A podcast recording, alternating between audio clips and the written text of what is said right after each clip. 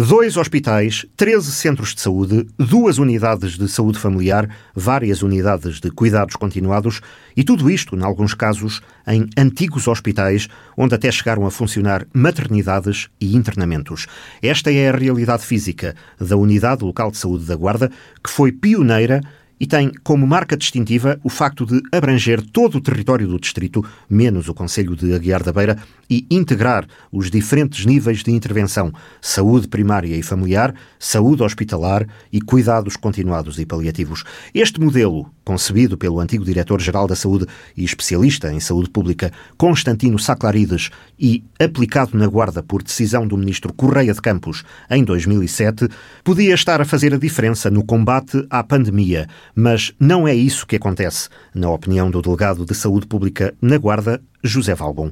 Toda a pressão é colocada nas urgências do Hospital Sousa Martins e nos internamentos na área destinada aos doentes Covid, que na maior parte não chegam a ser graves nem a necessitar cuidados intensivos e muitos ficam apenas porque precisam de isolamento. É a centralidade hospitalar a sobrepor-se a todas as outras estruturas, refere o médico, tanto nesta fase de emergência como na prevenção. Hoje estamos todos concentrados nos hospitais.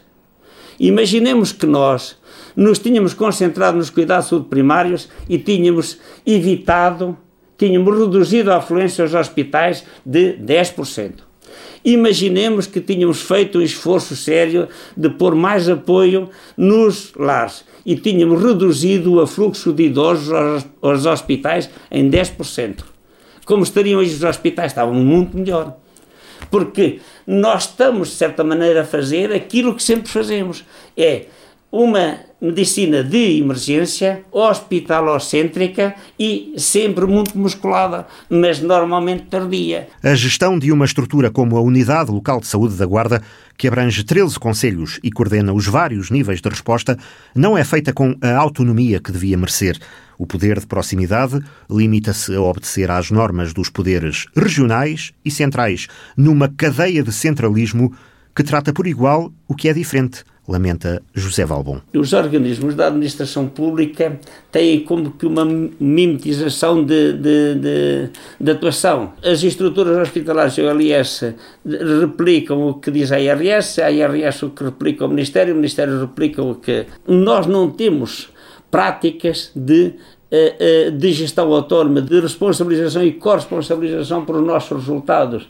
Se formos ver, a, a, a, a tradição de planeamento da administração pública é, é de teoria e de, e de cariz central, e, e, isso faz com que, de certa maneira, estas práticas são hum, ideias de quem está à frente por exemplo, esta ideia das OLS é uma, uma ideia do, do Constantino Seclarides e outros, lá do grupo dele, mas verdadeiramente isto depois não tem replicação, porque vai atrás. Normalmente nós vamos atrás. E os exemplos desse centralismo começam na capital da pesada máquina da saúde, onde as longas filas de ambulâncias nos maiores hospitais são reflexo da mesma prática. A região de Lisboa e Val do Tejo também tem, até tem uma estrutura já mais diferenciada em processo mais avançado de regionalização. E estão a deixar ir tudo para São José e Santa Maria. Quer dizer, estão igualmente saturados Palmela, Vila Franca esses, esses tá, Montijo, essas coisas todas estão, não podiam reter mais um bocadinho para que mini hídricas não metessem tudo ao mesmo tempo na grande barragem que pode, de certa maneira, partir a, a, a conduta. E esse é o problema. Mas existe uh, uh, um sistema normativo que é, que é geral e abstrato e que depois nós não, aqui não tentamos, de certa maneira, uh, limar e aplicar e não temos, se calhar, também agilidade para decidir rápido. É assim em Lisboa e é assim na Guarda.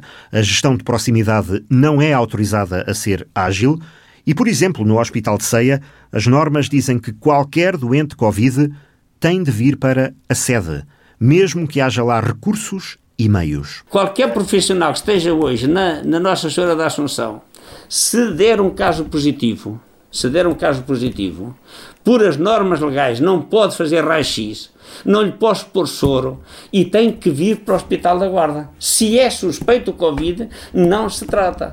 Posso ter vagas, até posso lá ter duas camas, três, quatro ou cinco, mas o que é certo é que tem que vir entupir. Não há flexibilidade para gerir a rede de cuidados de saúde como um todo. Se, por exemplo, numa unidade de cuidados eh, continuasse qualquer, e temos não sei quantas no distrito, se aparecer um caso positivo, o médico qualquer que lá for hoje, se tiver um teste positivo, tem que o tirar da unidade de cuidados continuados.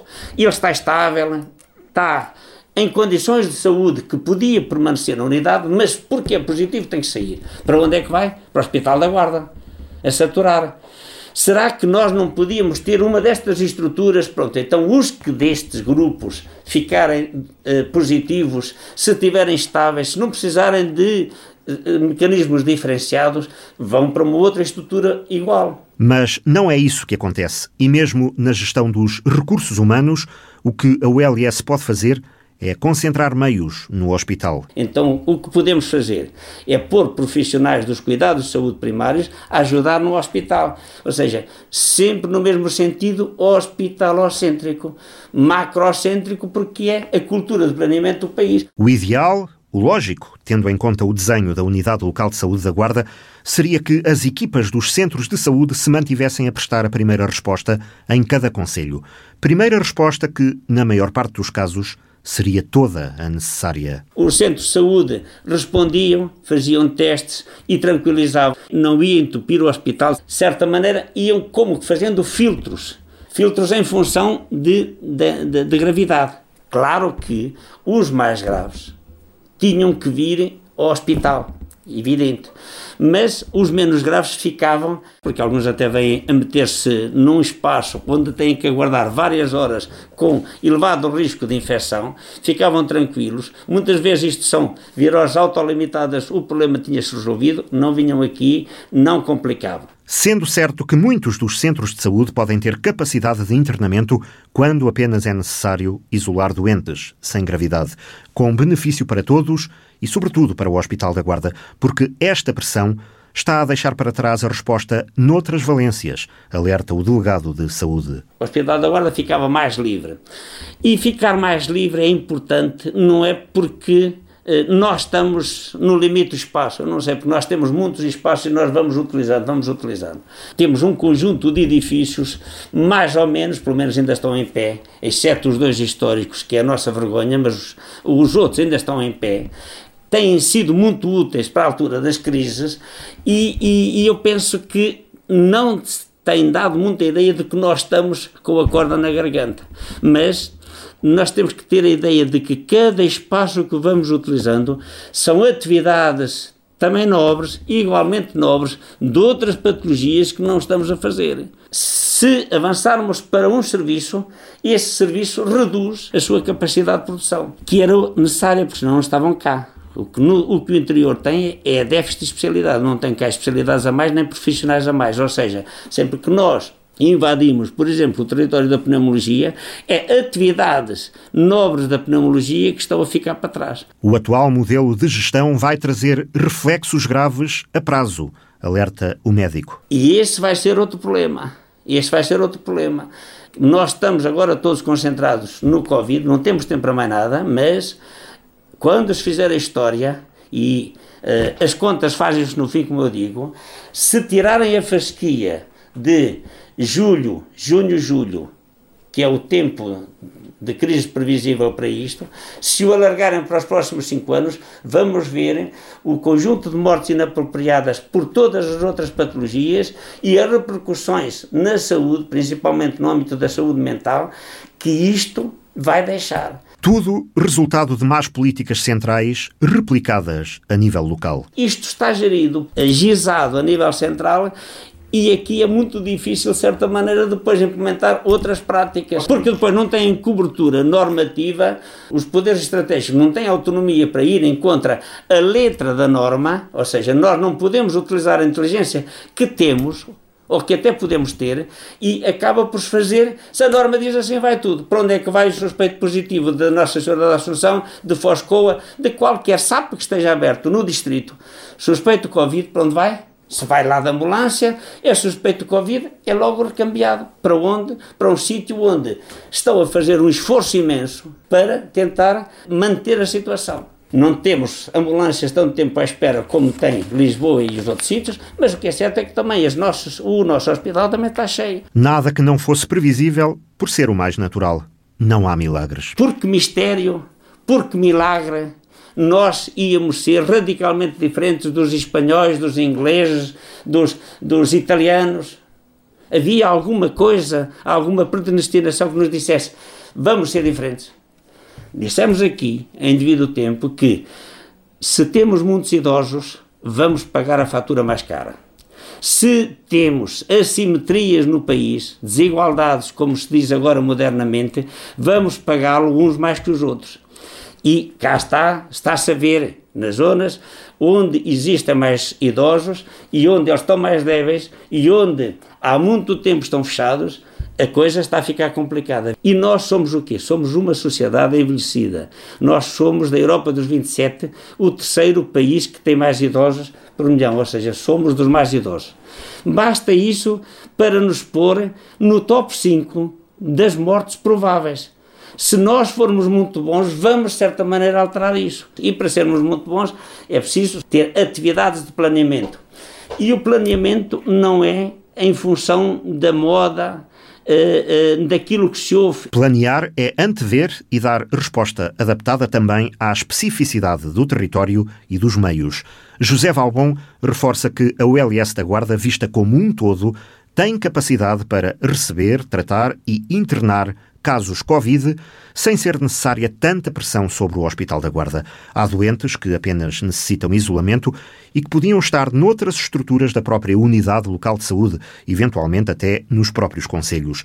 As 80 camas de retaguarda, disponibilizadas pela Câmara e pela Diocese no Centro Apostólico, nem estão a ser utilizadas. Por isso, o que é preciso é boa gestão para o presente e para o futuro. Que não se perca de vista nunca a segunda fase do Hospital da Guarda, a verdadeira segunda fase e não os remendos. Quando aqui vemos, por exemplo, altos representantes do Estado vêm com aquela ideia de vamos tentar uh, minimizar e resolver o problema. É muito útil, mas nós não interiorizamos, nem se calhar eles interiorizaram que a resposta efetiva, a única que dá uma resposta satisfatória à Guarda em termos de saúde é a construção, que já vem muito atrasada, já está prometida, ou seja, aquilo que é prometido é devido há muito tempo. E que não tenham dúvidas nenhumas que estão a fazer um mau serviço à Guarda quem disse que não precisávamos, e houve pessoas que disseram que não precisávamos da segunda fase, essas pessoas têm o nome, não interessa aqui para o caso, mas disseram que não era preciso. É preciso, não devia ter sido suspensa e já devia estar revitalizada. Era agora a altura de pôr este assunto em cima da mesa, porque vem aí a bazuca. E isso está a ser feito por os indivíduos, por exemplo, de Gaia estão em voltuosas obras nas edificações hospitalares. Os de Faro disseram que precisavam de um hospital novo e nós temos a promessa e não somos capazes de dizer com toda a clareza que é a única coisa que têm que fazer. Podem fazer agora remendos, mas nós precisamos de, da segunda peça do fato escolha se a primeira fase é o casaco ou as calças, mas uma coisa é certa, uma sem a outra nunca vai funcionar e nós temos que interiorizar isso. A guarda não pode ficar em mangas de camisa. Não se pode contentar apenas com o possível, nem pensar pequenino.